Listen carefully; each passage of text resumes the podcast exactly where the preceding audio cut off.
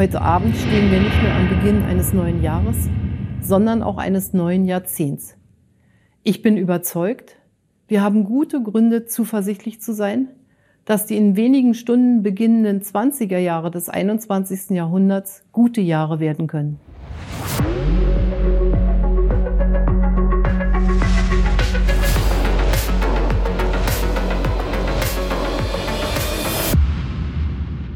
Erinnert ihr euch noch an die Neujahrsansprache von Bundeskanzlerin Angela Merkel zum Jahr 2020?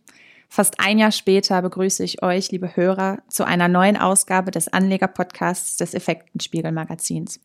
Und ich hoffe, ihr seid alle gut ins Jahr 2021 gekommen. Wir haben bereits in unserem letzten Podcast mit Herrn Professor Dr. Fiebig einen Blick in die Zukunft gewagt.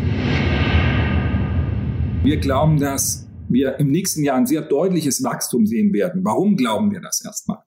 Wir glauben, dass dass typischerweise Pandemien wirken, dass der Markt, dass das Bruttoinlandsprodukt sehr stark einbricht und sich dann sehr schnell erholt. Das ist eine typische Wirkung von Pandemien. Das zweite ist, dass die Fiskalpolitik und die Geldpolitik momentan extrem expansiv sind.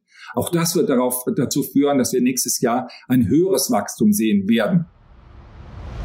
Und heute möchte ich mit euch einen Blick zurück auf das schwierige Jahr 2020 werfen, auch wenn viele vermutlich eher einen Haken daran machen möchten.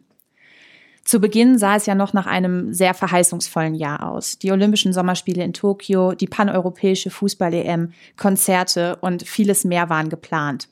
Dabei sein ist alles. So titelten wir es ebenfalls zu Anfang des Jahres. Und auch im Podcast hatten wir über die geplanten Sportveranstaltungen berichtet und unseren Lesern und Hörern Hinweise gegeben, welche Branchen einen genaueren Blick wert sind. Damit man keines dieser wichtigen und spannenden Sportereignisse verpasst, habe ich in der aktuellen Ausgabe einmal die ähm, folgenden Termine für das Jahr auch im Hinblick auf etwaige Sportaktien aufgelistet. Denn eines ist klar, Sportgroßereignisse haben auch immer Einfluss auf die Börse und auch an den Kapitalmärkten sah es nach einem verheißungsvollen Jahr aus. Bereits zu Jahresbeginn sorgte einer ganz besonders für Kursbewegungen an den Börsen. Und das war niemand Geringeres als Donald Trump, der US-Präsident. Aber auch die Klimaaktivistin Greta Thunberg hielt die Börsianer in Atem. Sorgte Trump meist mit nicht unbedingt durchdachten Tweets für Aufsehen, trat Greta Thunberg den Konzernen und Regierungen weltweit auf die Füße und forderte immer wieder vor allem die Einhaltung der Klimaziele. Und das Thema Energiewende und der Klimawandel blieben das ganze Jahr über Thema und im Fokus der Menschen. Und auch im Podcast habe ich mit einigen Unternehmenssprechern und Vorständen über die Energiewende und den Klimawandel sprechen dürfen. Unter anderem mit Dr. Podessa, dem CEO von SFC Energy, und Herrn Alex von Energiekontor. Beide gaben interessante Denkanstöße und haben vielleicht ja auch den ein oder anderen von euch noch einmal zum Nachdenken angeregt. Nachdem ein Handelsabkommen zwischen den USA und China den schwelenden Konflikt beendet hatte, schoss auch der deutsche Leitindex Ende Februar von Rekord zu Rekord und markierte den Vor-Corona-Höchststand bei 13.795 Punkten. Nur einen Monat später sorgte ein Virus aus Wuhan für eine nie dagewesene Gesundheitskrise, welche zwischenzeitlich das Leben mit Lockdowns und Kontaktbeschränkungen beinahe zum Erliegen brachte oder teilweise sogar zum Erliegen brachte und auch die Börsen in die Knie zwang. Und wenn wir uns noch einmal vor Augen führen, dass der DAX im März auf 8256 Punkte abstürzte, das gab es so noch nie, dass der DAX innerhalb von nur vier Wochen so viele Punkte verloren hat und um rund 40 Prozent einbrach. Und selbst die, ich nenne sie mal alten Hasen an der Börse, waren geschockt und haben so etwas noch nicht erlebt. Und schon ging das Rätselraten über die Erholung los. Wird es ein V, ein U, ein W? Es gab im Grunde fast keinen Buchstaben, der nicht äh, durch die Medien kursierte. Aber die Börsen zeigten sich kämpferisch und kurz nach Ostern ging es für die Leitindizes bereits wieder bergauf. Eine gewisse Vorsicht blieb bei all der aufkommenden Hoffnung doch ratsam. Und das machte auch unsere CEO Frau Weidmann in einem unserer Corona-Specials noch einmal deutlich. Sind wir durch mit der Krise?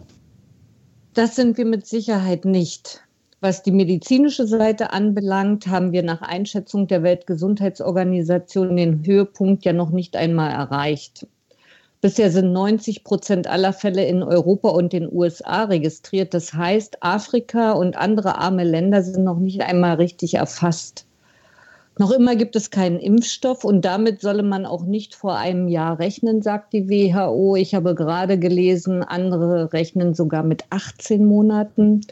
Und es gibt immer noch kein wirklich wirksames Medikament. Und was die Wirtschaft angeht, sieht es auch nicht so richtig gut aus. Der Internationale Währungsfonds hat gerade seine Prognose für 2020 rausgegeben und er rechnet nun definitiv mit einer globalen Rezession. Und auch wir in der Redaktion mussten, wie viele andere, mit der neuen Situation umgehen lernen. Das Hauptthema in Verbindung mit der Krise war ganz klar Digitalisierung. Homeschooling, Homeworking, jetzt zuletzt Home Christmas sozusagen mussten organisiert werden.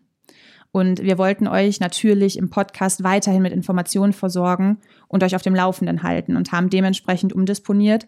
Und ich kann euch sagen, das ein oder andere Problem ließ sich nicht ganz so leicht beheben wenn ich darüber nachdenke, dass wir am Anfang wieder via Videoanruf ähm, die Podcasts aufgenommen haben und die Internetverbindung weggebrochen ist oder das Internet zu langsam war. Und da gab es zigmal technische Schwierigkeiten, die wir erstmal beheben mussten.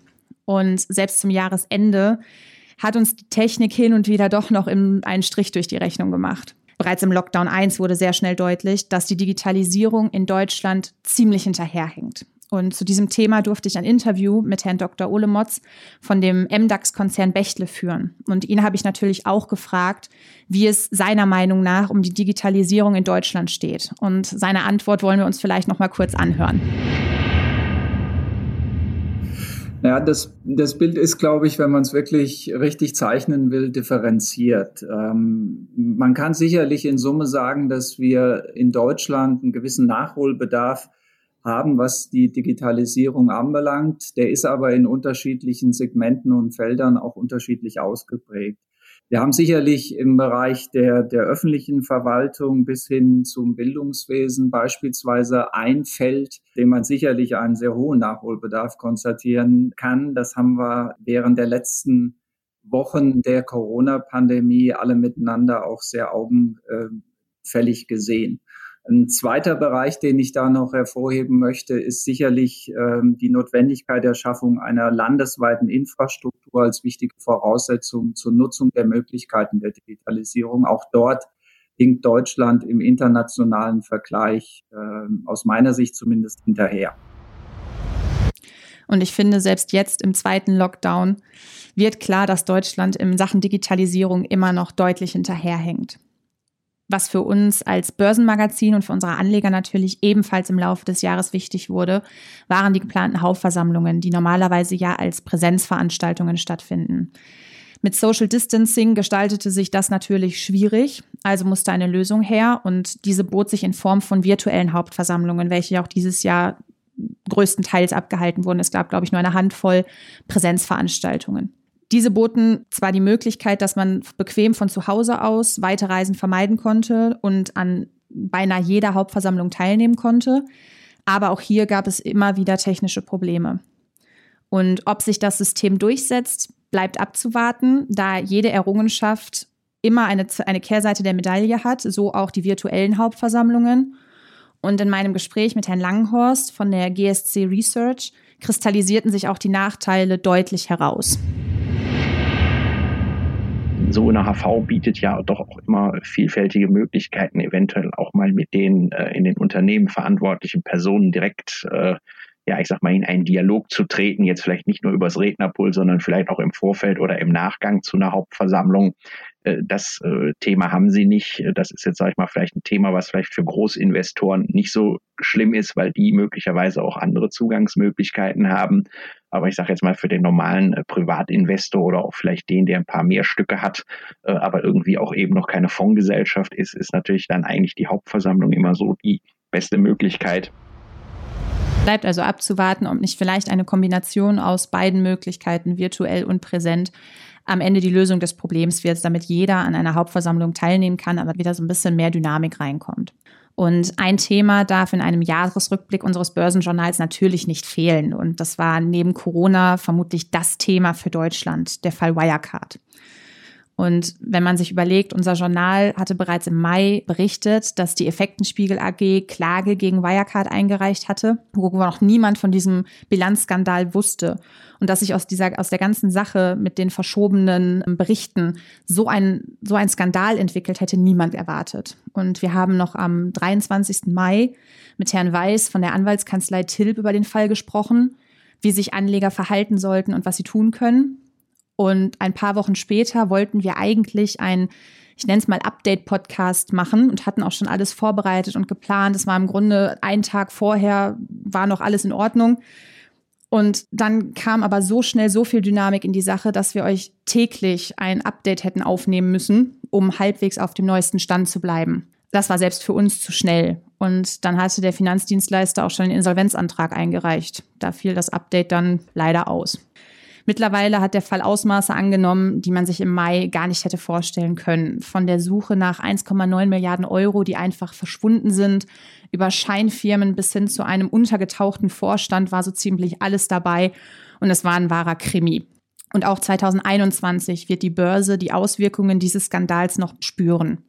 Denn der Frankfurter Börsenbetreiber strukturiert in diesem Jahr den DAX um und welche Neuerungen es konkret gibt und welche Unternehmen es in die oberste Börsenliga schaffen könnten, könnt ihr euch natürlich wie alle anderen Themen auch jederzeit noch einmal anhören. Und auch darüber haben wir gesprochen, wer ein heißer Anwärter auf die oberste Börsenliga ist.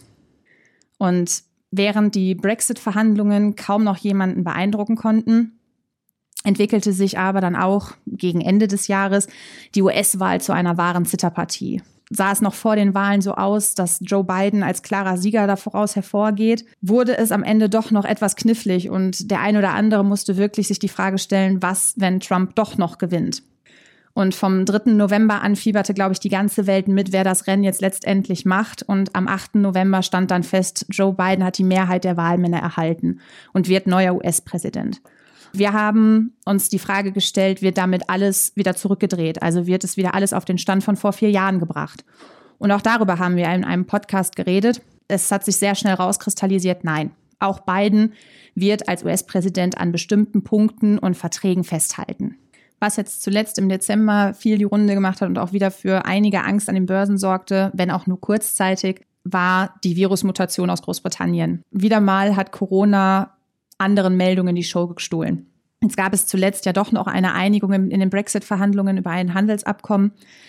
Aber angesichts von Corona rückte auch das wieder in den Hintergrund. Da ist es dann natürlich auch kaum verwunderlich, dass euer absolutes Highlight der Podcast mit Frau Dr. Fakir von CureVac war, die uns noch einmal einen tieferen Einblick und ein Update zum Thema Corona geben konnte, da viele das Virus nach wie vor nicht verstehen. Wie ist jetzt der aktuelle Wissensstand? Weil viele vergleichen Covid-19 ja nach wie vor mit einer Grippe. Ist das überhaupt vergleichbar? Das ist tatsächlich nicht vergleichbar. Also ähm, ich sage mal, Anfang des Jahres war ja natürlich noch sehr, sehr wenig über, ähm, über Covid bekannt. Und ähm, in den letzten Monaten haben wir immer mehr äh, dazugelernt und ähm, verstehen immer besser, wie der Virus funktioniert. Ähm, dadurch, dass es ein, ein, ein respiratorischer Virus ist, ähm, liegt es irgendwie nahe, es gerne mal mit der Grippe zu vergleichen. Die, ähm, die Symptome sind äh, zu, bis zu einem gewissen Grad vermutlich auch vergleichbar, aber es ist tatsächlich nicht so. Denn ähm, das, was wir äh, ganz deutlich sehen, ist, dass äh, der Virus neben der Lunge auch andere Organe beeinträchtigt. Und ähm, hier haben Sie äh, zum Beispiel ähm, Effekte äh, auf, auf, auf das Herz. Sie sehen äh, teilweise Entzündungen und, und, und auch langfristige Schädigungen des Herzmuskels. Ähm, durchaus auch bei Menschen, die nur milde Symptome zeigen. Sie haben Effekte, äh, die im, im Gehirn äh, sich, sich widerspiegeln. Es gab äh, Schlaganfälle, es gab, ähm, äh, es gab Krampfanfälle, die man auch durchaus bei jungen Menschen beobachtet hat. Und ähm, in letzter Zeit hörte man auch von, von ähm, Blutgerinnseln, von Thrombosen. Also es sind Krankheitsbilder, ähm, die sich rauskristallisieren, die man am Anfang der Pandemie ganz sicher noch nicht so auf dem Schirm hatte. Ähm, aber wie gesagt, wir, wir lernen kontinuierlich mehr und mehr, wie dieser Virus funktioniert. Aber deswegen ist es auch so wichtig, den Virus nicht zu unterschätzen.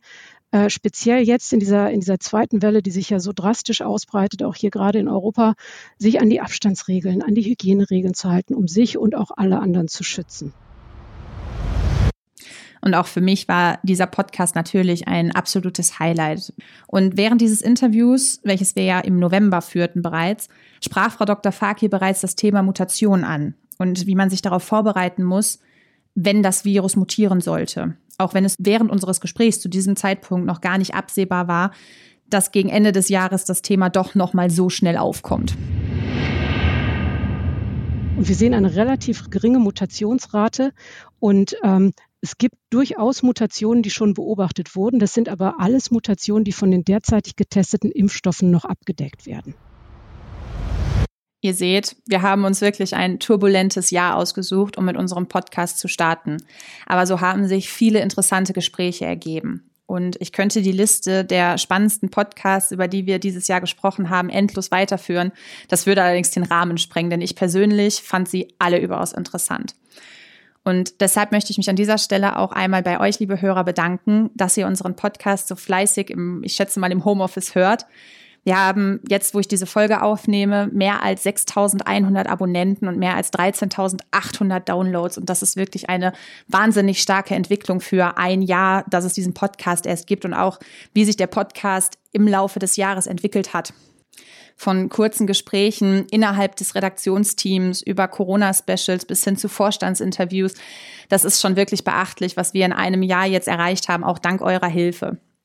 Und ich hoffe, dass auch nächstes Jahr wieder einige interessante Themen für euch dabei sind. Und ich hoffe, dass ihr auch 2021, also dieses Jahr, wenn wir hoffentlich zu einer gewissen Normalität zurückkehren können, wieder mit dabei seid. Und bis es soweit ist, machen wir einfach das Beste draus und vielen Dank fürs Zuhören. Wir hören uns beim nächsten Mal wieder und bis dahin bleibt gesund.